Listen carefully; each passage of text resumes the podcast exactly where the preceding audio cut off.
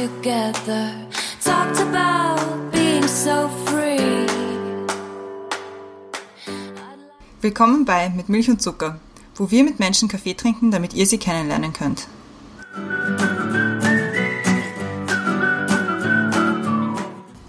Hallo, zurück bei Mit Milch und Zucker. Heute besucht uns die Fanny. Die Fanny ist 29 Jahre alt und arbeitet im Marketing. Hallo Fanny. Hallo. Und die Brenda ist auch wieder da. Hallo. Und fangt jetzt gleich mal an zu erklären, was heute so Thema ist bei uns. Ich habe auf meiner Karte noch ein falsches Thema draufstehen. Aber, aber ich weiß es. Wir haben länger nachgedacht, was wir gerne mit dir besprechen wollen. Weil es würden viele gute Themen zu dir passen, aber wir haben gedacht, wir wollen es irgendwie unter ein Dach fassen. Und deswegen haben wir das Thema Gemeinschaft ausgesucht. Wow. Wir will auch Gemeinschaft bilden, weil wir haben auch darüber gesprochen, das machen wir immer im Vorgespräch, dass wir uns überlegen, was verbinden wir mit der Person. Und für uns bist du so, so die perfekte Gastgeberin. Und dieses Leute in einer Gemeinschaft zusammenfassen und auch gemeinsam was zu tun. Das ähm, finde ich schön. Ich habe mich nämlich schon gefragt, was ihr, was ihr auswählen werdet. Ich habe ich hab vermutet, dass es vielleicht irgendwas mit so Sozi zu tun hat. Das habe ich auch vorgeschlagen. Ja, aber das ist ja, das spielt ja da eigentlich rein. Ja. Ja. Es war ein, ein Prozess. Aber fangen wir mal mit der ersten, eher leichteren Frage an. Was ist oder war ein guter Kaffee für dich? Darüber konnte ich mir ja auch schon Gedanken machen, weil ich eure vorigen Podcast gehört habe. Also der Kaffee an sich, der Geschmack ist ja, glaube ich, eh nicht, nicht Zentrum dieses Gesprächs. Ich glaube, es sind so, es sind so Momente mit Leuten und ich habe ich hab in meiner, ich habe nachgedacht und habe relativ viele wiederkehrende äh, Kaffeepartnerinnen irgendwie gefunden. Ich trinke Kaffee entweder aus Stress in der Arbeit oder weil Wochenende ist und es ist so ein, eine Gemütlichkeitssituation. Und dazu ist mir eingefallen, dass ich, wie ich in Berlin gelebt habe, haben mein Mitbewohner und ich am Wochenende immer der, der zuerst aufgestanden ist oder aufgewacht ist, hat einmal einen Kaffee gemacht und wenn der fertig war, dann hat er den anderen aufgeweckt mit dem Kaffee. So, das war, ähm, das war sehr rituell. Oder bei meiner besten Freundin gibt's wenn die zum Essen einlädt, nachher dann halt auch immer die Kaffeerunde und dann ist irgendwie so, dann geht's in den Abend, weil beim Essen fressen eh alle nur und dann, dann beginnt der Kaffee und dann, dann ist irgendwie Zeit, gemeinsam zu sein. Wann hast du angefangen, Kaffee zu trinken? Relativ spät, ich bin eigentlich, ich komme aus einem Teehaushalt. Meine Mama trinkt nur Tee und es gab in der Früh auch immer nur Tee und ich habe dann irgendwann angefangen, weil es halt cool war, glaube ich. Oder auf der Uni, nach dem Mensa-Mittagessen, hat man sich halt immer noch einen Kaffee geholt, damit die Mittagspause noch ein bisschen länger dauert und man sozusagen den zweiten, zweiten Gang noch einnehmen kann. Und ich glaube, da habe ich regelmäßig begonnen, Kaffee zu trinken und dann in dem Moment, wo du in welcher Form auch immer in einem Büro sitzt, ist es halt auch irgendwie ein Ritual. Oder auch so dieses kurz verschnaufen, Ja, ich mache mir jetzt eine einen Kaffee Pause. und die Kaffeemaschine dauert eh lang und dann Glaubst du, ist für dich Kaffee etwas, was auch gemeinsam bedeutet? Also mit Leuten etwas tun? Ja, schon. Also es kann es auf jeden Fall sein. Es kann halt auch der schnelle Kaffee irgendwie in der Früh am Weg in die Arbeit sein. Aber es ist auf, ich glaube, Menschen lieben Kaffee weniger wegen dem Wachbleiben oder Wachwerden. Ich spüre da gar nicht so viel Auswirkungen, sondern eher, weil es was Warmes ist und weil es halt dieses nussige oder, oder weiche Aroma hat und irgendwie, man holt sich halt ein bisschen Wärme und Gemütlichkeit und Geborgenheit in den Körper hinein. Ich finde, dass Kaffee auch ein bisschen damit zu tun hat, zu sagen, so und jetzt ist der entspannende Teil. Jetzt ist der, wo wir irgendwie auch irgendwie ein bisschen so durchatmen und sagen, okay, jetzt ist so, jetzt wird auch getratscht oder Ja. geplaudert. Es ist irgendwie so ein mehr inoffiziell. Es ist so ein gesellschaftlicher Code, glaube ich, für Ja. wir trinken Kaffee gemeinsam, also sind wir jetzt irgendwo in, der, in einer Situation, wo wir gemeinsam uns miteinander beschäftigen. Oder mit Ich habe jetzt die zweite Frage. Welche Menschen oder Ereignisse haben dich geprägt? es gab ein paar Menschen, die mich geprägt haben along my life. Zuerst muss ich da immer meine Mutter nennen, weil meine Mama mir, glaube ich, so alles, was, was das Herz betrifft, mitgegeben hat, wie wahrscheinlich bei jedem. So in, der, in, in meiner frühesten Kindheit ist meine Mama einfach sehr präsent. Ich merke auch jetzt oft erst, was sie mir da, was von damals kommt und was, was ich da mitgekriegt habe. Dann habe ich immer wieder im Leben, also ich habe ein relativ ungestörtes Verhältnis gehabt zu Autorität oder vielleicht eher Lehrern in Ein gestörtes oder ungestörtes? ungestörtes. Also ich habe mich, ich war nie die, die sich aufgelehnt hat gegen Lehrer oder Obrigkeit oder so. Jetzt viel mehr als früher. Vielleicht auch ausgehend davon, dass meine Mama nämlich Lehrerin ist oder war. Meine Volksschullehrerin hat mich sicher, sicher sehr stark geprägt, weil zu der habe ich aufgeschaut und dann hatte ich im Gymnasium hatte ich einen Deutschlehrer, der mir wahnsinnig viel beigebracht hat und den ich auch abgöttisch geliebt habe. Und so hat sich das eigentlich in jeder Phase, hatte ich irgendjemanden, der für mich in irgendeiner Form eine Art Mentor war oder der an den ich zurückdenke. Meine Oma auf jeden Fall auch, die, die viel da war und so der letzte oder der, auf den ich mich jetzt sehr stark beziehe in fragwürdigen Momenten und wahrscheinlich heute auch oft zitieren werde, ist sicher der Matthias Strolz, weil mir der einfach gezeigt hat, dass es okay ist, anders zu sein oder dass es vielleicht auch einen tieferen Sinn hat, anders zu sein und wichtig, eine wichtige Rolle erfüllt, anders zu sein. Aber warum glaubst du, hast du das gelernt? Also warum gerade immer in gerade in der Schule macht man, glaube ich, immer aufgrund der Pubertät irgendwann so eine Phase durch, wo man schon irgendwie dagegen ist. Und hast du das nicht gehabt? Nein, ich war extrem angepasst. Ich komme auch, bis ich 18 war, war ich extrem brav angepasst und konform und irgendwo, glaube ich, bringt dir das ein Aufwachsen in einer behüteten Familie, in einem, das klingt jetzt so blöd, das, aber ich glaube tatsächlich, so eine politische Dimension hat, in einem roten Wien aufzuwachsen, bringt dir nicht unbedingt bei, dich aufzulehnen. Mhm. Also das ist ja eigentlich der Schmäh der Wiener Sozialdemokratie, dass sie deinen Alltag oder dein Leben in so einen Kokon packen und so weich in Watte packen, dass du dich einfach rundum wohlfühlst, dass du nie in die Verlegenheit kommst, dich dagegen aufzulehnen. Das mhm. ist sicher, also ich meine, wir kennen alle andere Beispiele und ja, es ist eigentlich, eigentlich gewöhnlich, dass man sich irgendwann in der Pubertät einmal auflehnt. Aber das hat sicher bei mir auch viel dazu beigetragen, dass, ich, dass das bei mir erst ganz spät kam oder dass es bei mir vielleicht jetzt auch erst kam. Das ist auch was, was meine Mutter sagt, ich war nie, diese, nie in dieser rebellischen Pubertätsphase. Es kam dann irgendwie Anfang 20 war ich halt, habe ich halt dann so gemerkt, so ja, okay, meine Eltern haben die Weisheit nicht mit dem Löffel gefressen und vielleicht wissen sie nicht auf alles eine Antwort oder vielleicht sind ihre Antworten sogar auch die falschen. Aber das, ist, das kam extrem spät. Also ich bin ja auch in eine, in eine sehr rote Schule gegangen, in Floridsdorf. Meine halbe Klasse war sehr schnell bei der SJ, haben diesen Lifestyle, den sie gehabt haben, auch gut verkauft. Weil es ging dann schon so, ja, die haben halt trinken dürfen und rauchen dürfen und so. Ich habe das auch, ich habe das ziemlich cool gefunden. Nämlich nicht politisch, sondern halt dabei zu sein. Das war halt genau zu der Phase, wie sich die Heide Schmidt von der FPÖ verabschiedet hat. Das hat mir, das war mein Moment, wo ich mir gedacht hm, Politik ist schon mehr als nur das, es ist jetzt cool dabei zu sein. Und mir ist dann aufgefallen, immer mehr, umso älter wir geworden sind, dass die Antworten von allen gleich wurden dass so, man mehr hat dann gemerkt, wann sie in Schulungen waren und was, mhm. das hat für mich, hat, hat das, das war meine politische Prägung. Wie kann es sein, dass von, was ich, 25 Leuten 10 exakt die gleiche Antwort geben? Das kann nicht Meinung sein, sondern es muss trainiert mhm. sein. Und das war für mich so der, der Bruch mit dem roten Wien. Ja, man muss halt erst draufkommen, dass es halt auch viel Masche ist, weil ich kann das, ich kann dieses klassische, ich will den Häupl, Gott hab ihn selig, ähm, ich will den Häupl, weil die Müllabfuhr funktioniert und die Wiener Linien funktionieren. It's fucking true. Also ich meine, es ist, ich habe schon viel woanders gelebt und ich bin in Österreich durchaus relativ kritisch gegenüber, gegenüber Systemen whatsoever und gegenüber irgendwie, ich kann auch mal über Österreich herrlich schimpfen. Dem Moment, wo ich im Ausland gewohnt habe und, gemerkt, und an so banalen Dingen irgendwie gesehen habe, okay, hier funktioniert das irgendwie nicht so gut wie bei mhm. uns, wirst du zur glühenden Patriotin, weil du denkst, ja, bei uns, da funktioniert das. Ja? Und, die, und das mhm. ist halt, das ist das Sichtbare. Sie lassen das Sichtbare funktionieren und das Unsichtbare ist ja scheißegal. So leben sie das ja auch. Gebe ich total recht die Frage ist halt immer, so politisch waren wir noch nicht, aber die Frage ist immer, dass die Müllabfuhr funktioniert, braucht es eine Partei dazu oder sollte der Staatsapparat nicht für diese Sachen so gut funktionieren, dass ich nicht einer Partei dankbar sein muss, dass sie das macht? Absolut, aber sie schaffen es halt sehr gut, den, das so zu verwässern, dass die Menschen das einfach mit ihnen verbinden. Und halt ist, also ich, sie haben ja auch die Geschichte auf ihrer Seite oder einfach die, die Gewohnheit auf ihrer Seite, das ist ja auch ein irrsinniger Faktor. Ich meine, warum wählen die Leute noch zum 37. Mal irgendwie die Partei, die sie immer gewählt haben, obwohl sie strunz angefressen sind auf die, weil es halt irgendwie angenehmer ist, das zu tun, was du immer getan hast, als dich einmal irgendwie zu wagen, was Neues zu machen oder was, was Unsicheres zu machen. Äh, wie ist dann dein Weg weg gewesen? Also von der Sozialdemokratie, weil, weil ich meine, das ist auch das, was ich an dir sehr schätze, dass du sehr wohl sagen kannst, mir ist Glaube an diese Menschen. Ob es jetzt Kreiskäse oder Häupl ist, mhm. und das sind Leute, die auch wichtig waren, aber trotzdem hast du den Weg eigentlich weg davon gemacht. Weil ich ganz stark trenne zwischen der SPÖ und der Sozialdemokratie. Also Institution und, und ja. Glaube.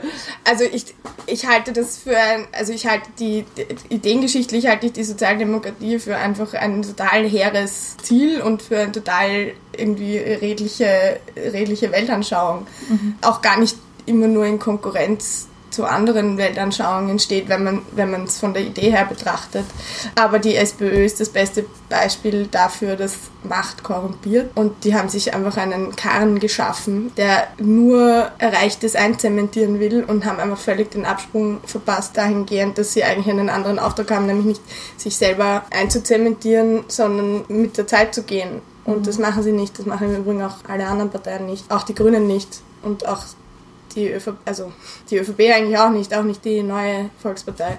In diesen, in diesen Mechanismen, die da entstehen und in diesen Dynamiken, die da entstehen jetzt in der SPÖ, sie einfach gegen ganz viel handeln, was der Idee der Sozialdemokratie eigentlich entspricht, entspricht Entspricht. oder entspringt. Und dadurch kann ich sie nicht mehr ernst nehmen und am Ende des Tages ist ja eine Wahlentscheidung oder eine, eine politische Zugehörigkeit hat halt ganz viel mit Authentizität zu tun. Die können mir die, die können die schlauesten Dinge verzapfen, die schlauesten Pläne haben, wenn da keine Personen sind, die das, also die das glaubhaft verkörpern und repräsentieren und ich ihnen abnehme, dass sie daran interessiert sind, das durchzusetzen, werde ich mein Kreuz halt trotzdem nicht dort machen. Ich hab, ähm, Ein Professor von mir hat einmal, hat einmal gesagt, er hat Politikwissenschaft eine Lebensstilanalyse gemacht. Und das ist halt bei der SPÖ ist der, der größte Widerspruch. Das, was die Menschen selber tun und wie sie leben und das, was sie predigen. Und sobald die Dissonanz immer größer wird, ist auch die Entfernung zum, zur Wahlbevölkerung größer. Und ich glaube, das ist halt ein Problem. Ich sehe ein Problem der Politik, jetzt auch im Prozess des Ganzen dabei zu sein, dass es manchmal sehr schwer ist, den vorgegebenen Linien nicht zu entfliehen. Weil es ist dann halt ein System, das funktioniert, man kommt dann rein und man, ich glaube, es ist sehr schwer, nicht gleich angepasst zu sein. Das ist, glaube ich, auch für viele Junge, die, die neu kommen, wahnsinnig schwierig. Es ist eine totale Gratwanderung, weil natürlich ist, also ich meine, es ist auch nicht der Weisheit letzter Schluss, irgendwie alles neu zu machen oder alles umzuwerfen. Gibt es genug Beispiele dafür. Ähm, es ist halt, und hier wären wir schon bei Matthias Strolz, das Leben besteht halt aus Spannungsbögen und es ist halt immer, es ist halt immer irgendwie die goldene Mitte zwischen zwei Extremen, die irgendwie nach vorne geht. Und das ist ein täglicher, ein täglicher Kampf, ein tägliches Abwägen, ein bei sich sein und sich hineinspüren, was behalte ich oder was ist erhaltenswert und was, was muss neu sein. Warum glaubst du, dass du eigentlich von braver Schülerin und angepasst dich dann irgendwann verändert hast und gesagt- hast, jetzt muss ich trotzdem mehr Rebell sein? Also ich muss übrigens vorausschicken, die, diese brave Schülerin, die angepasst war, war eine brave Schülerin in Hitzing in einem äh, humanistischen Gymnasium, wo einfach niemand war, der in irgendeiner Form ein anderes Lebensmodell hatte als ich und wenn dann nur, nur ein noch privilegierteres. da gibt es ja keine Grenzen nach oben, obwohl ich sicher eine der glücklichsten Upbringings hatte, die man so haben kann. Auch weltanschaulich, sofern man das halt in seinen Teenagerjahren ist, weil da war es mir irgendwie wichtiger, welche Handtasche ich mir jetzt zu Weihnachten wünsche und wo wir abhängen. Ah, Da ich ja eher, eher konservativ geprägt war, nicht durch mein Elternhaus, aber durch Peers, an die man sich ja normal anpasst. Die ersten Jahre im Studium waren auch noch relativ so, ersten zwei Jahre sicher. Und dann hat es angefangen, wenn man halt so Praktika macht oder wenn man irgendwie arbeitet, in welcher Form auch immer, dass man konfrontiert wird mit irgendwie dem echten Leben. Damit meine ich jetzt nicht mit Armut, sondern eher damit irgendwie, wie es halt später mal laufen wird oder wie halt jeder irgendwie sein, sein Überleben garantiert in jeder Form. Und das, also, das kennt man ja eh, das, der klassische Moment ist auch so der Feminist, das Fem Feminist Awakening. Im, Im Studium sagt man immer, naja, ich habe ja eh all die gleichen Chancen und eigentlich studieren genauso viele Frauen wie Männer mit mir und irgendwie ist ja eh alles cool. Und dann arbeitet man halt zum ersten Mal und dann merkt man, dass das doch irgendwie Nicht so ganz so ist. Eine andere Realität. Genau. Und das hatte ich auch, hatte ich auch allgemein hin, also irgendwo erst dieses Verständnis, so wie mein Tag ausschaut, von wo, wo ich aufwache, was ich mache, nachdem ich aufgestanden bin, im Sinne von, habe ich irgendwie einen, eine, eine wiederkehrende Routine oder einen Purpose in Life oder irgendwas, wo ich hingehe, arbeiten oder wie auch immer, äh, bis hin zu, wie ich auf Urlaub fahren kann, wo ich auf Urlaub fahren kann, wo ich hinkomme, wie ich einkaufe, wo ich einkaufe, dass das halt eben alles politisch ist oder alles eine politische Dimension ist. Dann beginnt man sich halt auch damit zu beschäftigen, wie das genau ausschaut, diese politische Dimension dahinter. Und je mehr man darüber weiß und je mehr man darüber erfährt und je mehr man darüber liest, desto kritischer kann man halt auch sein oder soll man ja auch sein. Und ich habe dann, da war ich noch im Studium, bin ich dann, habe ich auch irgendwie zum ersten Mal an die Julis angestriffen, damals eine ÖH-Fraktion, die jetzt isoliert auf ÖH-Ebene irgendwie Ideen hatten, die nicht dem Mainstream oder nicht dem Status quo entsprochen haben. Aber für mich, die ich zusätzlich Studentin war und einfach gemerkt habe, was irgendwie schief rennt auf der Uni, mir Antworten geliefert haben, die irgendwie Sinn ergeben haben. Und da habe ich mich dann auch irgendwie ein bisschen engagiert. Ich war nie Mitglied, weil ich gesamtpolitisch war es mir einfach zu steil. Aber da habe ich halt gelernt, dass man Dinge in Frage stellen kann und einfach anders machen kann. Und das ist halt wie, das ist halt ein Training wie alles im Leben und irgendwie, wenn du einmal so einen, einen Gedankenframe irgendwie kreiert hast, dann legst du den halt auch an, an alles andere an. Und da habe ich, glaube ich, gelernt, irgendwie mal Dinge zu hinterfragen und auch zu verstehen, dass man halt selber was tun muss, wenn man will, dass was anders wird. Weil, also es war eben der klassische Fall. Ich habe auf der WU studiert.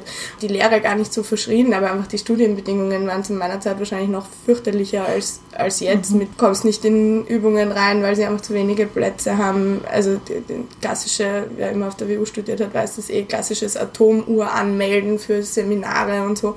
Du hast einfach als Person nichts gezählt und das war eigentlich absurd, weil du soll, also kommst ja dorthin, um irgendwie persönlich dich zu entwickeln und du warst aber eine Nummer und keine Person. Und das fühlt sich halt komisch an. Das Mhm. fühlt sich ja auch ganz konträr an zu dem, was man aus dem Gymnasium, also was man, was man in der Schule irgendwie, wie man in der Schule behandelt wird. Mhm. Und dann kommst du aus der Schule und glaubst halt irgendwie, die Uni ist eh wie Schule, nur ja, gescheiter oder Ja. weiß ich nicht. Und das war dann nicht so, weil man halt irgendwie, ich war so frustriert über dieses, ich bin, ich bin nichts wert oder ich bin irgendwie, hat auch, es hat ja niemand ein Interesse daran, ob du dort erfolgreich bist oder nicht. Und der absurd politische Gedanke dahinter ist, dass wir da ja eigentlich extrem viel Geld einfach das Klo runterspülen, weil ganz viele Leute irgendwie so anfangen, frustriert sind, was anderes machen, jahrelang irgendwie staatlich finanziert studieren und im Endeffekt weder sie für sich das finden, was sie gesucht haben, noch der Staat das findet, was er gesucht hat, indem, indem er ihnen eine Ausbildung finanziert hat.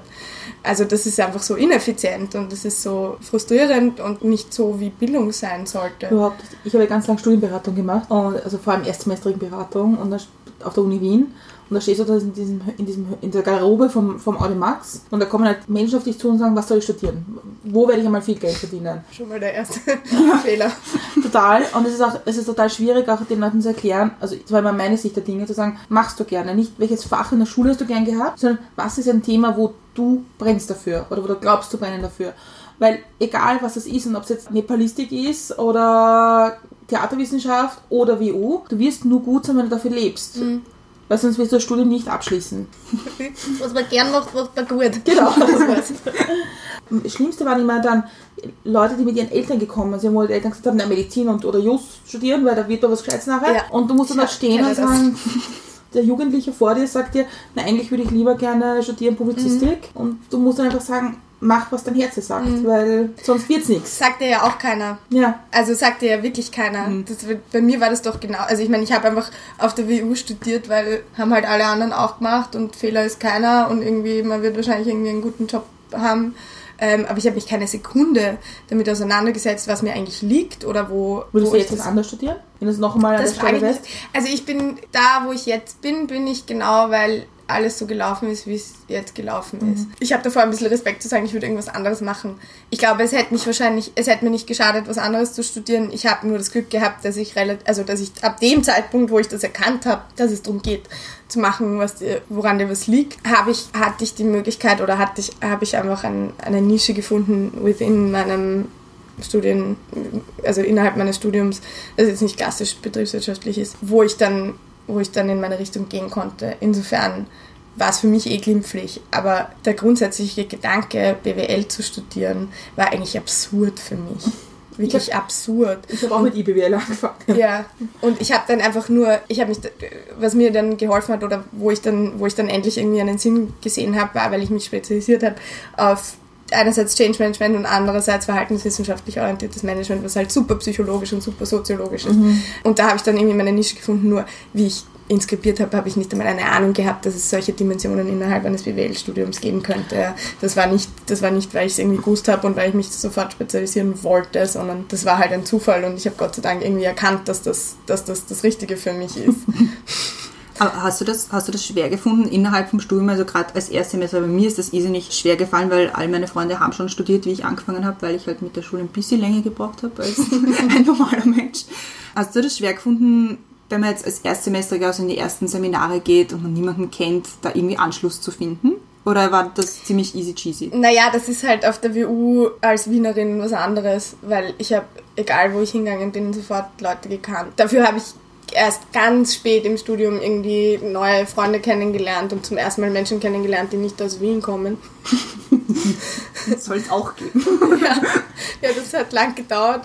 Aber die, der Anschluss fehlte halt auf so einer Riesen-Uni, kommend aus einem irgendwie bürgerlichen Background, wo halt 50% deines Jahrgangs wahrscheinlich auf der WU studieren, 45 am Juridikum und die anderen fünf halt irgendwie. Irgendwo auf der Uni Wien. Ja. Hungertum geistern. Ja. Aber glaubst du, der Weg, den du gemacht hast, glaubst du, dass das ein Weg war, den deine Eltern für dich vorgesehen haben oder gesagt haben, das ist der richtige? Oder wollten sie dich dorthin sehen? Meine Eltern haben sich nie eingemischt, das werfe ich ihnen auch ein bisschen vor. Ja? Also ich meine, es hat nie dieses Gespräch gegeben, so, hm, jetzt bist, weiß nicht, 16 oder auch schon mit 13 oder 14, wo, wo ich mich eigentlich, wo ich nach der vierten Klasse irgendwie entscheiden hätte sollen, bleibe ich am Gymnasium, gehe ich in eine, in eine weiter, also in irgendeine äh, HTL, Hack oder wie auch immer, berufsbildende Schule, oder mache ich vielleicht eine Lehre? Also ich meine, soll es ja auch geben. So. Das ist nämlich, glaube ich, was, was ich bereue, dass ich mir diese Frage zumindest nicht gestellt habe, weil ich glaube, dass es einige, mir gefallen handwerkliche Berufe einfach gut, aber mir gefällt auch der Hintergrund davon, irgendwie äh, primär etwas zu schaffen und erst im zweiten Schritt irgendwie zu, das ist jetzt gefährlich zu sagen, zu denken, aber das Sinn der Arbeit des Werkes, also einfach ein greifbares Werk, Mhm. egal ob es ein eine, eine. Dienst, ja, genau, ob es eine Dienstleistung ist oder nicht.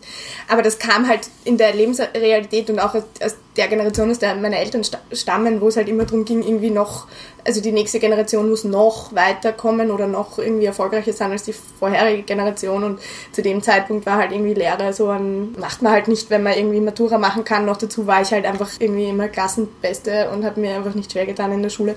Das heißt, dieses Gespräch hat nicht stattgefunden, hat später nicht stattgefunden in Richtung Uni, was willst du machen, sondern, also meine Eltern haben mich immer machen lassen, was ich möchte, aber sie haben es halt auch nicht hinterfragt und ich glaube, dass du halt einfach, dass, dass ich noch nicht so schlau war, 16, 17, um so eine Entscheidung irgendwie alleine zu treffen. Es ist eh alles gut gegangen, das will ich, will ich gar nicht sagen, aber ich meine, wenn, bei wem anderen geht es halt dann nicht so gut. Und sie sind, si- also, kannst, es ist jetzt kein rebellischer Akt irgendwie für Eltern, BWL zu studieren, dahingehend waren sie auch nicht, hast es nicht schlimm gefunden. Mein Vater hat dann immer davon geträumt und redet heute noch davon. Es ist sehr entzückend.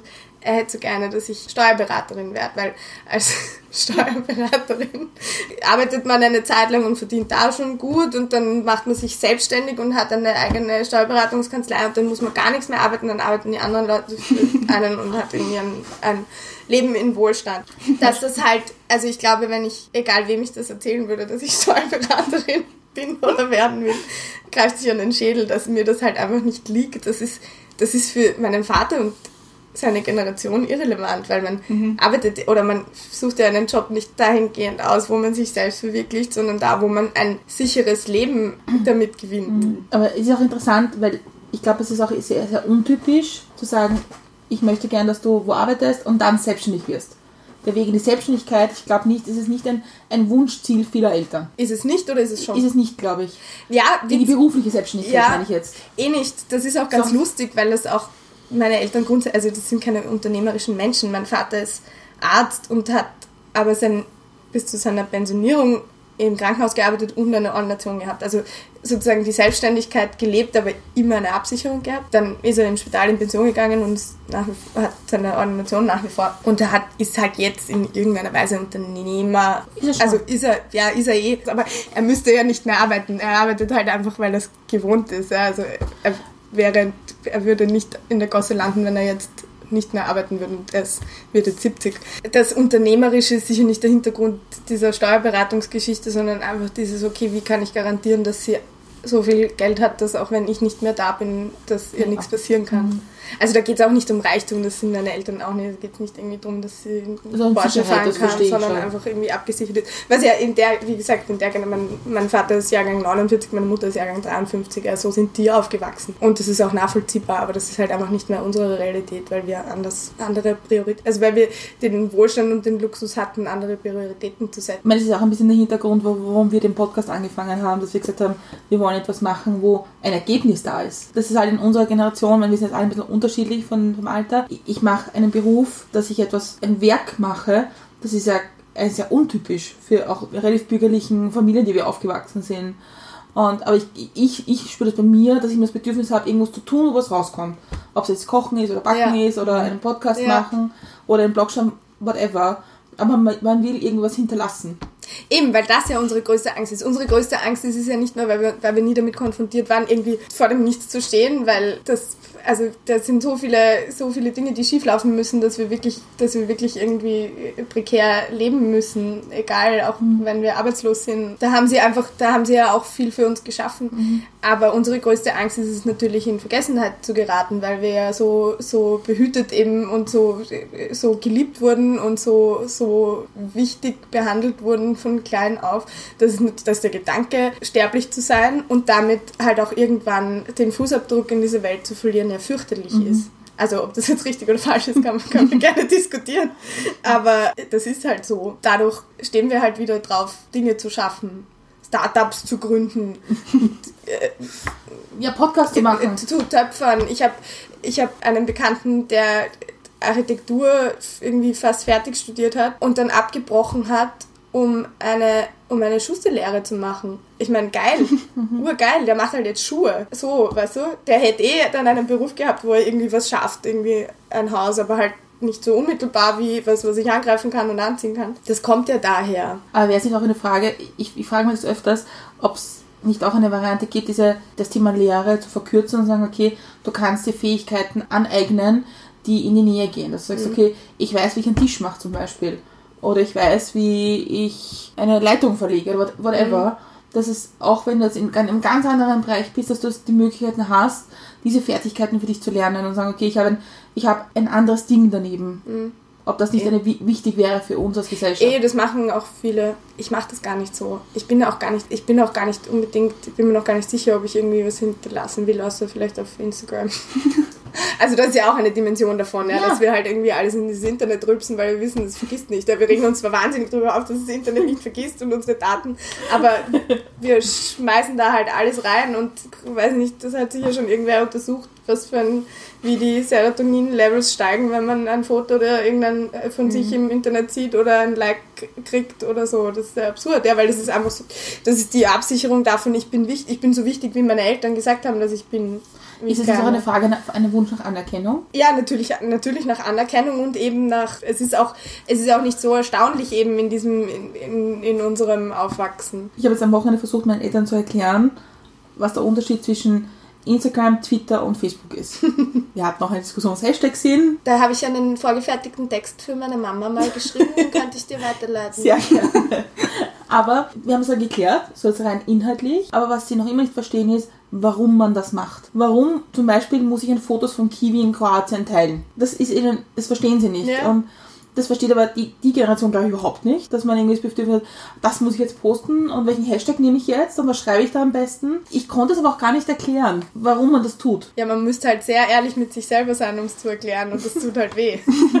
Aber ich, ich glaube, das hat auch viel damit zu tun, dass unsere Generation viel, also zumindest kommt es mir so vor, viel selbstreflektierter ist als die Generation vor uns. Weil die Generation vor uns, die hat eben noch diesen Gedanken, ich muss arbeiten gehen, damit ich Geld habe, damit ich abgesichert bin, damit meine Kinder abgesichert sind, damit meine Enkel abgesichert sind, whatever. Aber unsere Generation hat auch so, die denkt sich, ich bin eh abgesichert, ich muss mich auch irgendwie selbst, also die, diese Selbstfindung, die auch momentan auf Instagram so extrem ist mit, ich gehe jetzt auf Yoga-Retreat nach Bali, weil ich muss mich selbst finden. Don't you say anything about yoga retreat. Ja, eh nicht. Aber, Aber ich meine, man muss wahrscheinlich, das Wichtige an der Geschichte ist wahrscheinlich auch, wir alle drei haben keine Kinder. Ja. Ich glaube, das wird sich auch massiv ändern, wenn da Kinder da wären, wo dann das Leben sich um diese Menschen dre- dreht. Also, Ja, aber ist da nicht dann auch die Frage, also ich tue mir jetzt schwer, irgendwie ein Beispiel zu finden von Leuten, die Kinder haben, aber für mich ist die Frage, wäre das für uns als Eltern auch immer noch so wichtig, diese Sicherheit weiterzugeben, weil wir einfach den Luxus haben, dass wir halt das irgendwie vielleicht unsere Kinder von dem, was unsere Eltern geschaffen haben, auch noch profi also so im Rahmen. ja. Ich kann es nur von mir sagen, ich habe eine Eigentumswohnung, so das ist eigentlich die Garantie dafür, dass ich, und da hätte ein Kind sogar auch noch Platz.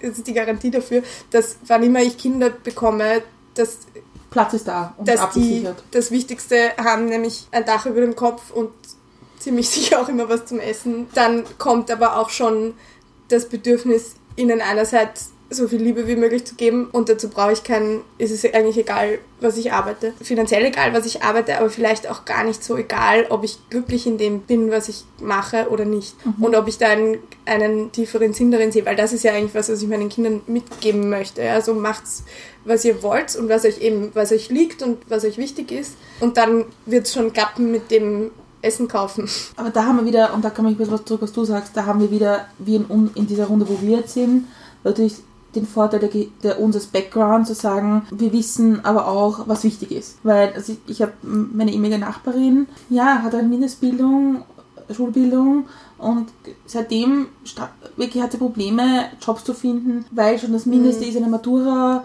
oder eine, eine mindestens eine Hackmatura und so weiter. Und die Jobs, die überbleiben, sind halt nicht die Klassenjobs. Die hat ihrer Tochter halt schon was anderes mitgegeben, weil sie das aus ihrem Umfeld halt anders kennt. Und da glaube ich halt schon, dass dieses Wer bin ich, wo bin ich, an was glaube ich, wahrscheinlich auf einem Yoga-Retreat in Bali verstehe ich dann auch. Weil ich dann, weil ich, weil ich schon wieder finden muss, okay, was ist jetzt meine Meinung und was ist die des Umfelds. Und das, das fällt mir auf, umso mehr Social Media man hat und diese Blase ist, dass es manchmal sehr schwer zu unterscheiden ist, wo stehe ich und wo, was ist eine Meinung, die ich durch andere irgendwie so mitbekomme, so langsam. Ja, das ohnehin. Also ich meine, das sind ja ganz an, andere Wahrheiten, unter denen wir leben. Als unter, und es ist halt auch ungerecht. Das, da sind wir jetzt wieder bei der politischen Dimension. Ja. Das, muss, ja- das muss ja eigentlich da auf... Also so viel Staat, genau so viel Staat muss sein, dass garantiert ist, dass einfach jeder Mensch, der in diese Welt oder in dem Fall in diesen Staat geboren ist, mit dem gleichen Rüstzeug ausgerüstet wird. Und wenn ich weiß, aufgrund solcher Fälle, dass nicht jedes Elternhaus das gleiche geben kann, wie das andere Elternhäuser geben müssen, dann ist genau diese Differenz, vor allem Bildungsinstitutionen auszugleichen oder Grunde. What it boils down to ist eh immer Bildung. Ich glaube, das, das muss ja auch dieser gemeinschaftliche Grundkonsens sein, den wir haben, dass die, kind, dass die Kinder, egal wer sie kommen, egal wer sie sind, die gleichen Voraussetzungen Ja. haben. Das ist halt meine Sorge, dass dies, die, dieser gemeinschaftliche Grundkonsens auflöst. Weil man Das ist kann sich meine jetzt, Sorge. also Erwachsene die Schädel einhauen, aber wir können uns halt auch wehren.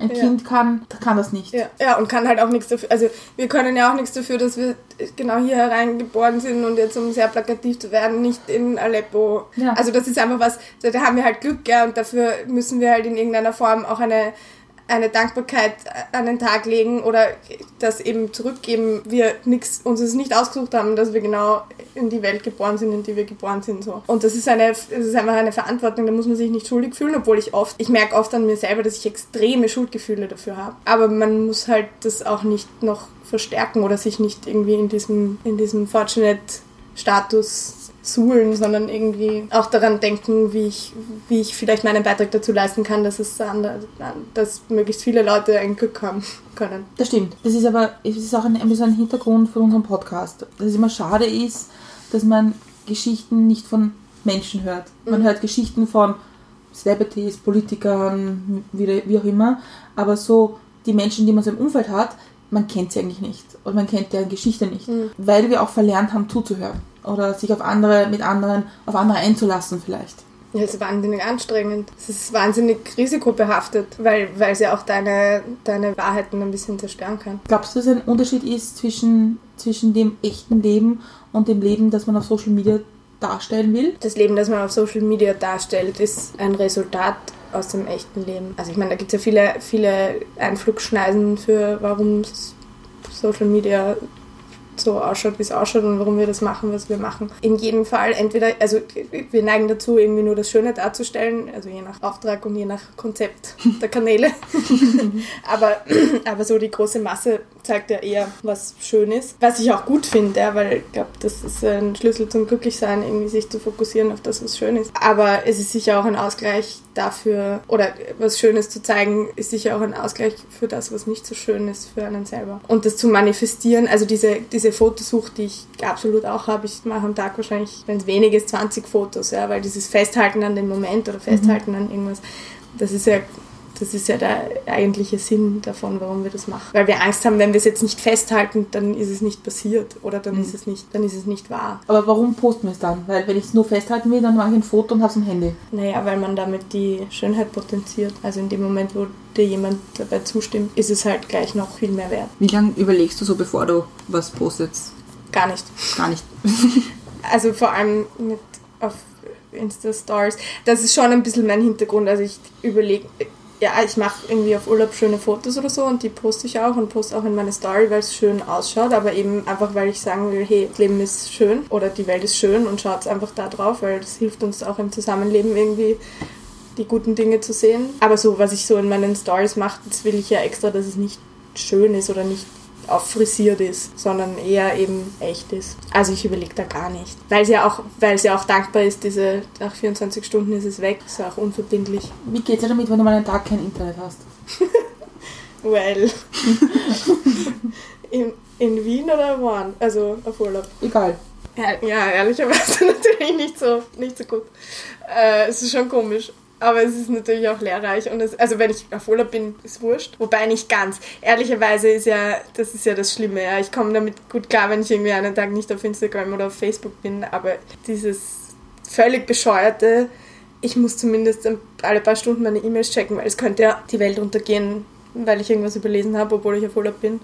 Das ist schon, ein Kontrollding. Also es ist sehr ein Hygienefaktor. Es geht mir weniger darum, wenn ich mal einen Tag nichts posten kann, das ist okay, aber einen Tag abgeschnitten zu sein vom Informationsfluss ist komisch. Deppert, aber komisch. Bist du da auch, weil wir haben vor ein paar Wochen den Tommy Duck gehabt, der hat gesagt, er macht es ganz bewusst, dass er Informationen ausblendet, also dass er nicht aktiv auf irgendwelche Informationsseiten geht, sondern sich Ja. nur so passiv berieseln lässt. Das heißt, du bist schon aktiv irgendwie darauf hin. Nein, weil ich äh, grundsätzlich ein sehr fauler Mensch bin und sowieso die, die Masse an Informationen so überwältigend ist, dass selbst wenn ich gezielt danach suchen würde, eh nicht das finden. Also ich lasse mich schon berieseln. Ich gehe wirklich niemals, also vielleicht einmal im Monat, weil irgendwie Angela Merkel zurückgetreten ist oder so, aber auf Zeitungsportale. Also ich ziehe das schon alles ausschließlich aus meinem Facebook-Feed, weil man den ja auch so anlegen kann, dass man irgendwie Informations einen Informationsfluss ähm, garantiert. Also ja, völlig Filterbubble-mäßig. Aber das brauche ich eben schon. Also ich finde es spannend, weil bis vor ein paar Jahren, also zwei Jahren, wenn wir auf Siget gefahren sind nach Budapest, war ja kein Internet dort. Das heißt, du bist nur Ja. am Vorm also Mittag auf die Insel gefahren und in der Nacht halt immer wieder zurück. Und in der Zeit hast du kein Internet gehabt. Ja. Und wir haben das beide eigentlich unabhängig voneinander festgestellt, dass das wahnsinnig toll ist. Dass auch manchmal so ein bisschen Pause ist von Informationen und irgendwie Dinge, die du tun musst oder wo du was sagen willst dazu oder dir was überlegen musst dazu, sondern dass du einfach mal über nichts, was du nicht willst, nachdenken musst. Ich, ich fand das schon, danke EU, ich fand das schon geil, wie es kein Roaming mehr gab. Also das Natürlich ist es hat für geil. mich schon nochmal eine neue Qualität geboren. Auch weil wir halt so leben, können wir gerne jetzt ein bisschen ein Loblied auf die EU ähm, singen, aber so wie wir aufgewachsen sind, ich habe einfach, ich bin urviel unterwegs, vor allem in Europa, weil ich in jeder Stadt, wo ich hinkomme, oder weil ich immer einen Grund habe, irgendwen zu besuchen, irgendwo anders. Und das trägt natürlich noch weiter dazu bei, zu diesem We are one oder wir, wir sind Europa, dass, dass es einfach keinen Unterschied macht, wo ich gerade bin. Ist Genauso wie ich in, ins Flugzeug einsteige, wie in den Bus und halt in einer Stunde in Berlin bin und es irgendwie wurscht ist. Die Grenzen verschwimmen total. Also ja, das ist und das ist schön. Dieses und das früher, ist, oh Gott, ich bin ja an am Netz. es ist absurd, aber es ist halt, es macht schon, finde ich, was aus, dieses Roaming. Letztes Jahr am Siget gab es ja auch einen, Schwerpunkt, nämlich die EU.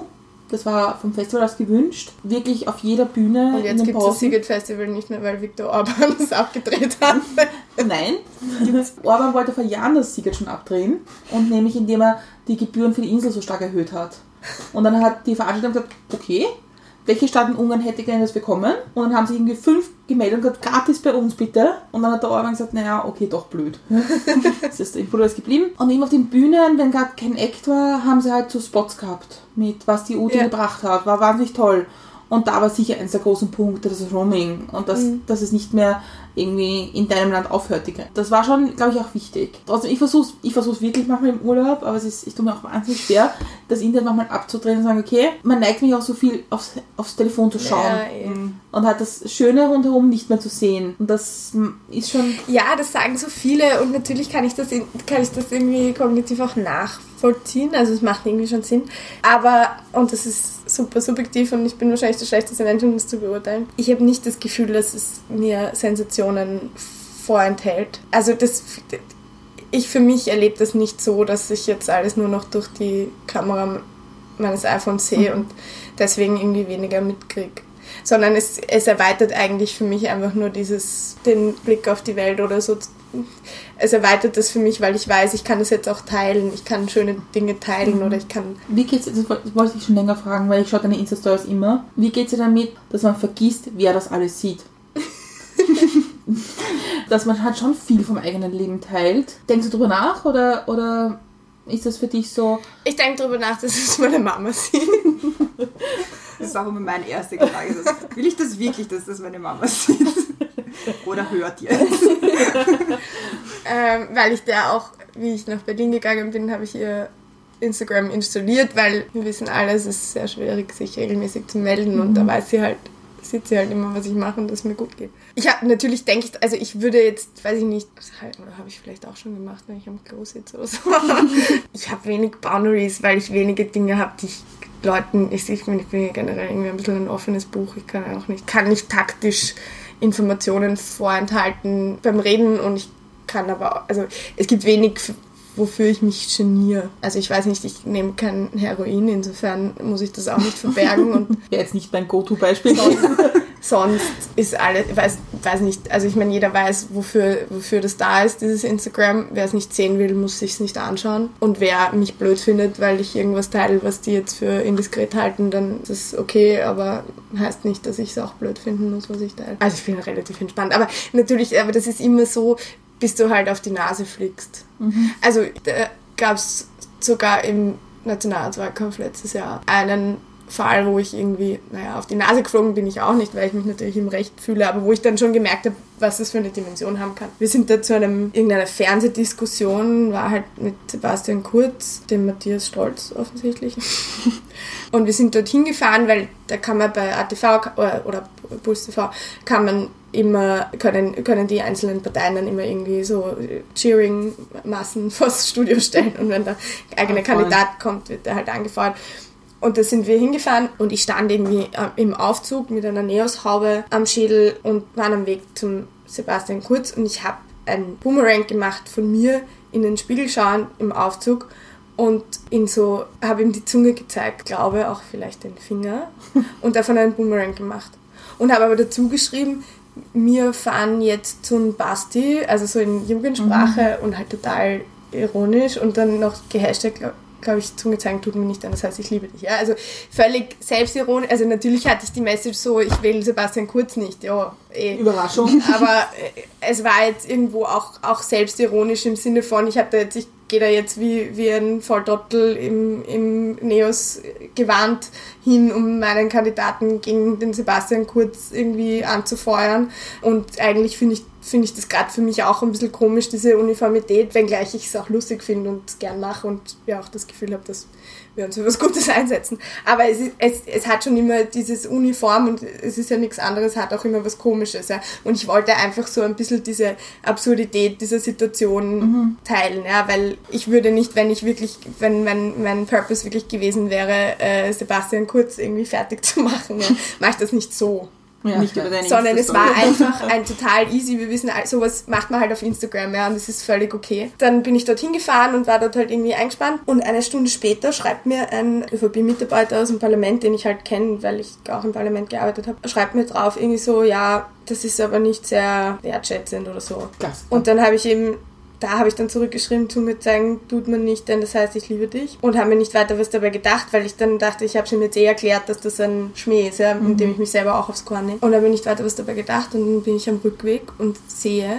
weil mir Nico Kern, schönen Gruß, äh, geschrieben, also einen, einen Link geschickt hat zu Twitter, dass lauter JVB Anhänger? ja, mich da auf Twitter, also einen Screenshot von, von, dem, von der Story gemacht haben und auf Twitter halt irgendwie voll die Maschine rühren und so. Das ist das der neue Stil. Ed Matthias Strolz, Bezirksrätin aus Hernals, Ist böse. postet sowas. So. Und aber nicht einmal mich getaggt haben, also mir nicht die Möglichkeit gegeben haben, mich dafür zu rechtfertigen. Und da ist mir schlecht geworden. Das fand ich dann so, wow, ihr, ihr schmeißt dann mein Face auf Twitter, ohne mir die Möglichkeit zu geben, mich da, dazu Stellung zu nehmen, ja, anstatt einfach zuerst einmal mich selber zu fragen. Oder der eine Typ hat mich ja gefragt und dann habe ich halt irgendwie meine Sicht der Geschichte irgendwie eingebracht. Und das fand ich extrem beängstigend. Weil die wissentlich, also ich meine, die sind ja nicht blöd, die wissen ja, wie Instagram funktioniert. Ja. Die wissen aber genauso, dass Leute, die ein bisschen älter sind und ihrem Ke- Kernklientel entsprechen, nicht wissen, wie das funktioniert. Und die sehen dann nur jemanden, der, Der die die, Zunge der die Zunge zeigt und den Mittelfinger zeigt und verbinden damit, die Neos haben keine Manieren. Und das war ihr das, das war der Grund, warum sie das geteilt haben und nicht, weil sie sich ehrlich darüber empört haben. Und das fand ich sehr beängstigend. Und ja, das würde ich nicht mehr machen oder ich würde es noch expliziter machen, dass es, dass es nicht ernst gemeint ist. Also ich meine, auf was hinauf mache ich Kritik auf Instagram, dafür ist es einfach nicht da. Ja, das ist ja schon mal bescheuert. Aber das fand ich sehr auch richtig scheiße. Beim letzten Nationalratswahlkampf, umso länger der gedauert hat, umso grauslicher ist es geworden. Also beim letzten Mal anfeuern beim, beim ORF, wo Ja. dann die Freiheitlichen Boah. ihre Musik so laut gespielt haben, dass wenn die eigenen Kandidaten eingezogen sind oder die, die Ulrike Lunacek irgendwie ausgebuht haben. Da bist du zuerst, zuerst mich runtergelaufen und hast geschimpft und ich habe dann ein zweites geschimpft mit ihnen.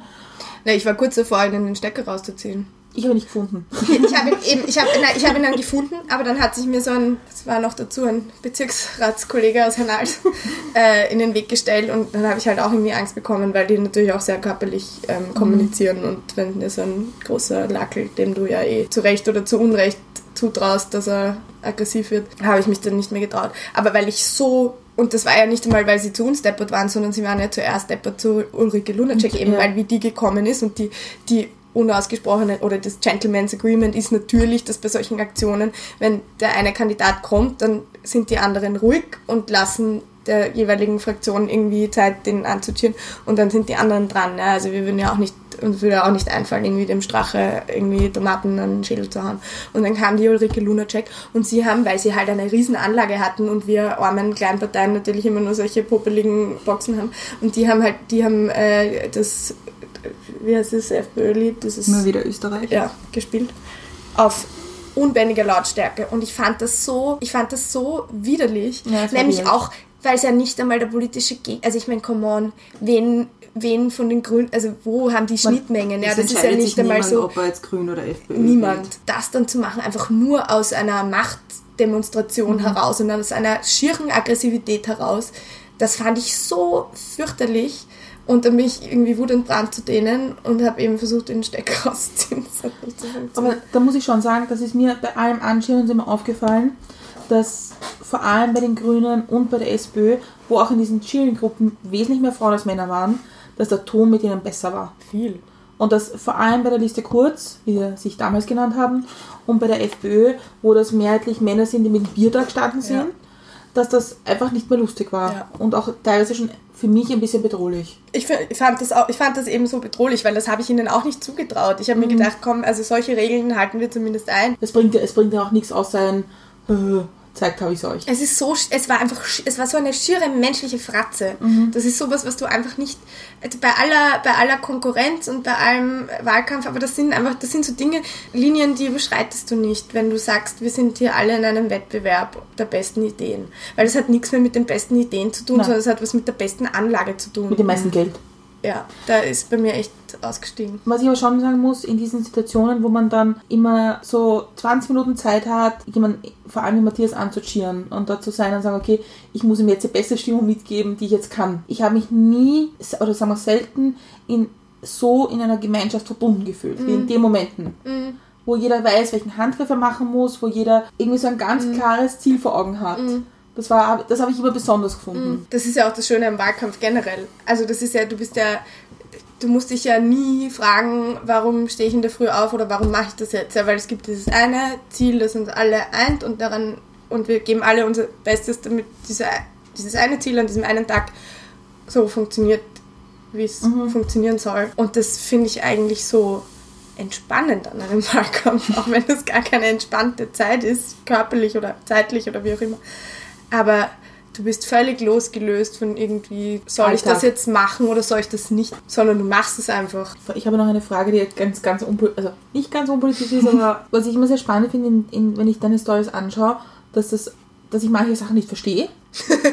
ganz ehrlich, manche Sachen denke ich mir, okay. Andere Sachen denke ich mir, schön, die Fahne denkt noch dran, an, an diese Traditionen nämlich. Das ganze Essen gehen oder, Ja. oder Laterne, whatever. Dass, also da habe ich mir das Gefühl, da, da hängst du schon noch dran an einer gewissen gemeinsamen, und sehr österreichischen Tradition eigentlich. Ja. Und glaubst du, dass eine Gemeinschaft oder eine Gesellschaft eine Tradition braucht oder sich die verändern kann? Die kann sich auf jeden Fall verändern. Ich finde, also auch bei der Tradition ist es halt so, die Tradition gibt es ja nicht um der Tradition willen. Ich mache ganz viele, ich, ich liebe Tradition, weil es mir einen Rahmen dafür gibt oder weil es dafür garantiert, eben Gemeinschaft zu schaffen. Es ist mir völlig strunzwurscht, ob das einen katholischen Hintergrund hat, also den ich einfach nicht oder der auch seine Bewandtnis hat. Also wenn man sich damit beschäftigt, dann ist das ja alles irgendwie ganz schön oder die Grundidee davon ganz schön. Aber es sind einfach gute Gelegenheiten, sich äh, oder einander nicht aus den Augen zu verlieren. Aber das ist mir egal. Also ich meine, ich würde auch eine, also ich würde auch irgendwie eine Ramadan-Tradition leben, wenn es irgendwie oder ich habe das ja bis auf letztes Jahr eigentlich seit Jahren immer gemacht, in der Fastenzeit auf irgendwas zu verzichten. Jetzt nicht unbedingt Essen, sondern immer irgendwas anderes. Nicht, weil ich katholisch bin, gar nicht, sondern weil es eine gute Gelegenheit gibt, sich mit was zu beschäftigen. Und in dem Fall dich mit Verzicht zu beschäftigen oder zu schauen, wenn ich auf XY verzichte, was macht das mit mir? Macht das einen Unterschied oder macht das keinen Unterschied? Also es hat ja alles irgendwo, hat ja alles einen, also Traditionen kommen ja nicht von ungefähr, sondern die haben ja alle einen Sinn und dadurch mag ich sie sehr gerne, ohne sie zu überhöhen in der Tradition, also in, in der Tradition selber, sondern ich bin dankbar dafür, dass es mir die Gelegenheit gibt, irgendwie mich ähm, auf irgendwas zu besinnen, was immer das ist, weil wir ja eh in einer gehetzten Welt leben und alles anstrengend ist und irgendwie gar, gar, es gibt keine Boundaries mehr und keine Grenzen mehr und dann ist sowas einfach ein, ein schönes Nachhausekommen. Also ich führe ja auch kein sehr äh, ruhiges Leben und das gibt so ein bisschen Ruhe oder Sicherheit oder Geborgenheit und die braucht man. Insofern ist das ja auch was Konservatives. Aber Worauf bist du stolz? ich glaube, ich bin stolz drauf oder ich bin in Momenten stolz, wo ich nicht nach meinem größtmöglichen Vorteil handle, sondern nach dem größtmöglichen Vorteil für die größtmögliche Anzahl der Leute. Das gelingt einem natürlich nicht immer, aber das ist so eine Prämisse, die ich schon habe und wenn ich es mache, dann fühlt sich das natürlich auch gut an. Machst du das bewusst oder also setzt du dich, wenn du jetzt irgendein, weiß nicht, irgendein Szenario hast, setzt du dich dann bewusst zuerst hin und denkst dir, okay, mache ich das jetzt für mich, mache ich das für andere? Ist das ein Prozess oder machst du das so aus Alles dem ist Bauch ein heraus? Gefühl.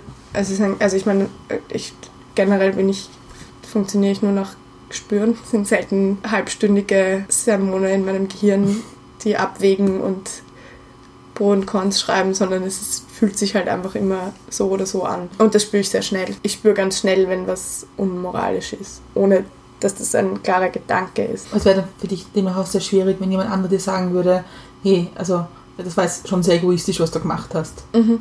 Wär, wär, wär das das wäre wahrscheinlich eine der größeren Schwierigkeiten für dich, oder? Mm, Ja, vor allem, wenn ich das Gefühl. Also, ich, wie gesagt, ich bin ja davor nicht gefeit, irgendwie egoistisch zu sein. Erstens mal sind wir es alle, zweitens bin ich ein Einzelkind und drittens ist halt auch irgendwie evolutionär. Also, du kannst ja Egoismus irgendwie nicht abdrehen oder das ist ein, ein, ein Überlebensdrang. So. Aber es darf halt nie zu Lasten von jemandem anderen gehen. Deswegen bin ich da sehr empfindlich, wenn mich jemand egoistisch nennt. Aber manchmal stimmt es sicher auch. Aber deswegen will ich, deswegen bin ich da ja auch so streng mit mir selber, weil ich es einfach vermeiden möchte, dass mich jemand egoistisch wahrnimmt. Ich, ist gerade immer ein gesunder, ein gesunder Egoismus. Ja. Also, ja. Es ist ja auch egoistisch, nicht egoistisch zu sein. Oder Aber- nicht egoistisch sein zu wollen. Also das ist ja die alte Frage, ist, du bist ja, du bist, schaut ja beide Friends. Ja. Ja, diese Phoebe, Ja, jede- mit dem, wo sie Tat Geld ist- von, ja, es gibt keine, keine unselfish, there is no, no unselfish good deed. das stimmt. Und ich mache es natürlich auch, um mich wohlzufühlen. Also am Ende des Tages ist es ja auch nicht wahnsinnig humanistisch oder wahnsinnig irgendwie gutmenschig, sondern es ist einfach, weil ich mich nicht in den Spiegel schauen will, wenn ich was getan habe, was ich nicht gut finde. Ich habe jetzt in dem Teil noch eine letzte Frage für dich und dann kommen wir zur Hätte der Fahrradkette und die sind so gut, die Fragen. Die freue ich mich schon total. Was bringt dich zum Lachen? Oh, urviel. Das war Äh, eins zu eins die gleiche Antwort wie der Tommy. Ja. Eigentlich in Worten was gleich. bringt, was bringt mich nicht zu la zum Lachen? Ja, Menschen bringen mich zum Lachen. So, damit fängt es mal an. Spezifisch Kannst du gut über dich selbst lachen? Ur. Alter, wenn ich nicht über mich selbst lachen dann wäre ich der unglücklichste Mensch auf der Welt, weil ich einfach so oft mich lächerlich mache. Und ich habe mich einfach dazu entschieden, das selber lustig zu finden, weil ich mich halt selber nicht so ernst nehme. Aber natürlich ich kann herrlich über mich selber lachen. Uroft nämlich, wenn ich so, wenn ich, dass ich unzulänglich bin in irgendeiner Form oder wenn ich irgendwo eine Schwäche von mir sehe und sie kenne, er kenne, weiß, ich sollte das und das nicht machen, es aber trotzdem machen, weil ich halt so bin, wie ich bin. Und mich dann einfach kann ich mich heilig über mich selber amüsieren, weil ich einen Scheiß baue und weiß, dass ich einen Scheiß gebaut habe, aber kann halt nicht anders. Ich finde es so wahnsinnig, dass du so ein wahnsinnig großes Herz hast und irgendwie so, so, so für viele Leute so einfach da bist. Das finde Ja, ich schon sehr außergewöhnlich. Dankeschön, aber es ist ja auch wieder eine selfish Sache. Ich, also mir geht es halt einfach besser, wenn es den Leuten in meinem Umfeld so gut wie möglich, wenn man, wenn ich mir Gedanken darüber mache, worin ich gut bin oder wofür ich, was mein Auftrag oder meine Rolle oder wie auch immer ist, ist irgendwie Menschen zusammenzubringen. Es gibt für mich nichts Schöneres, als irgendwie zwei Menschen zusammenzubringen und daraus entsteht dann was. Also damit meine ich jetzt gar nicht romantisch oder sexuell oder so, sondern es kann auch ein klassisches Netzwerken im Beruflichen sein oder zwei Freunde von mir, die sich, die einander noch nicht kennen und ich denke mir, die könnten sich wahnsinnig gut verstehen. Äh, Es gibt für mich nichts Erhebenderes, als wenn sowas aufgeht. Mir tut es halt auch selber einfach weh, wenn es jemandem schlecht geht und ich glaube einfach, dass man immer, wenn es jemandem schlecht geht, in irgendeiner Form helfen kann oder zumindest den Kopf streicheln kann. Also du kannst nicht immer die Probleme für andere Leute lösen. Ist vielleicht auch gar nicht so gut, wenn du für jemanden ein Problem löst, aber du kannst immer da sein und du kannst immer empathisch sein. Man kann halt nicht versprechen, dass es besser wird, aber man kann zumindest jemandem das Gefühl geben, dass er nicht alleine ist und ich glaube, das ist ja eigentlich das, wofür wir auf dieser Welt sind, nicht alleine zu sein.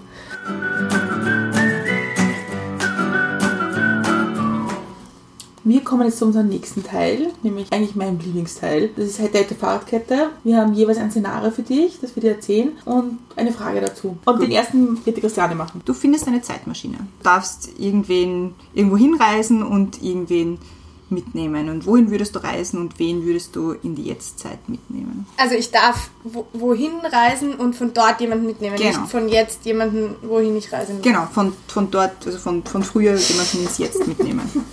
Du darfst auch mehrmals reisen. Also es ist jedenfalls die Vergangenheit und nicht die Zukunft, weil ich spannender finde, also weil ich da mehr Grundlage für Neugierde habe, weil ich halt schon eine Erzählung der Vergangenheit kenne und dann mich überzeugen kann. Mit Sicherheit die Kürz oder im Sinne von die 20. Jahrhundert Vergangenheit, irgendwann im 20. Jahrhundert.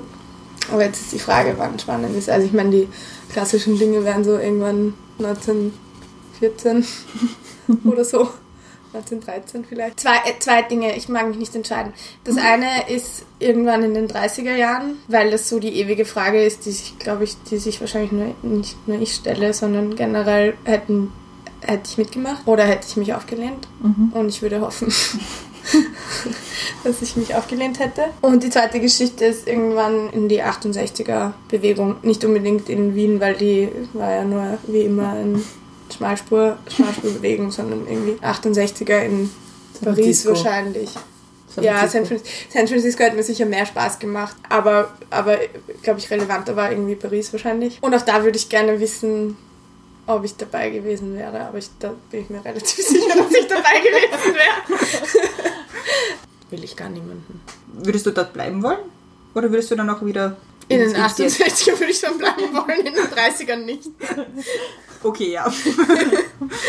Ich wäre gerne, ich wäre gerne früher aufgewachsen. Also entweder eben als, als Hippie oder, oder auch in den 80ern oder 90ern. Ich- Vielleicht wäre ich gerne älter gewesen in den 90ern. Das ist auch irgendwie eine coole Zeit, weil es so, so on the verge to modernes Leben oder on the verge to digitales Zeitalter und so. Das ist schon cool.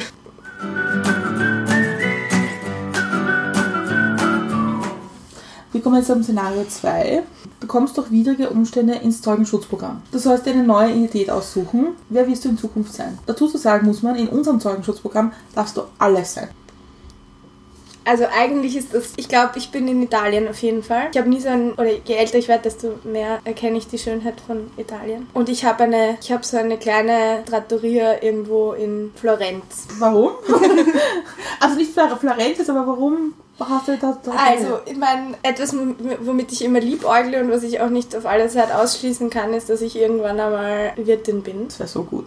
Das wäre ich wirklich gerne. Also ich meine, ich bin sehr glücklich, wie ich jetzt gerade bin. Weswegen ich auch schon einige zumindest vage Angebote dahingehend abgelehnt habe. Aber wenn ich mir eh was anderes aussuchen muss, Dann bin ich auf jeden Fall, dann probiere ich das mit dem Wirtin sein mal. Italien, weil, weil die schon einen, natürlich in der Tendenz, aber einen sehr leidenschaftlichen Zugang zum Leben haben und zu allem Schönen oder Guten im Leben und das Essen geil ist. Und in deiner Trattoria wärst du Chefin, Köchin oder was, was, was wärst Ich würde du? gerne so alles machen außer Buchhaltung. also ich würde gerne Grüße, ich würd- Papa, ich Fanny. würd- Ja, ich würde gerne hinter der Buddel stehen und die Leute bewirten und gerne auch kochen. Das geht natürlich nicht alles zusammen, aber von allem ein bisschen was. Was, wird, Gut. was würdest du auf der Speisekarte stehen? Nein, ah, stimmt eigentlich, wenn ich in Italien bin, vielleicht sollte ich dann gar keine Italien. Also es wäre ja komisch, wenn die Österreicherin italienische Sachen vercheckt. Eigentlich wäre wär das natürlich auch sinnvoll, wenn Hausmannskost Du könntest ein bisschen so eine, würde. so eine, Schnitzel, eine, Schnitzel, eine heurige Schinkenfleckerl. Trattoria machen. Wir haben, uns, wir haben uns natürlich noch was überlegt dazu. Man sich im Zeugenschutzprogramm nicht immer ausruhen kann, wenn man isst. Was würden wir dir für eine, für eine neue Identität geben? Und es ist witzig, weil es geht nämlich in die gleiche Richtung. Und bei uns wärst du Catering-Chef einer Flug. What? Das ist ja urcorporate. Ja? Wir wollten noch zuerst was Gemeineres machen, aber uns ist nichts eingefallen. Aber obwohl ich glaube, Buchhalterin oder Steuerberaterin wäre da auch dabei gewesen. Ja. Aber also, na, das passt überhaupt nicht, das können wir nicht nehmen. Aber wir haben gesagt Catering, weil es wieder dieses Gemeinschaft und Essen und Leute zusammenbringen. Ja. Aber dann doch irgendwie, das war die Boshaftigkeit daran, irgendwie zu sagen, ein bisschen weg davon. Also für eine Fluglinie. Das ist ein klassischer Beruf, den man hat, oder? Ja. Ich mag ja Flugzeugessen gerne. Also als Flugzeugessen. Ich glaube, wenn jemand ein Flugzeugessen im Restaurant servieren würde, wäre ich nicht so glücklich. Aber ich freue mich mal. Aber eher halt, weil man immer, weil man da oder? in der Regel am Weg in den Urlaub ist oder irgendwie in einem Urlaubssetting ist und dann ist es gerade irgendwie dazu. Das finde ich ganz geil. Also und ich finde auch, es ist, ich finde der Ruf von Flugzeugessen ist schlechter, als es wirklich ist. Also ich meine, es ist in der Regel immer genießbar, außer man fliegt halt mit irgendwelchen lokalen Fluglinien, die andere Essensgepflogenheiten haben, aber das hat ja dann auch weniger mit der Qualität des Essens als mit der Gewohnheit. Was wäre so dein, erstes, so dein erstes Menü, was du machen würdest im Flugzeug? Für, sagen wir so mittellange Schinkenfleck.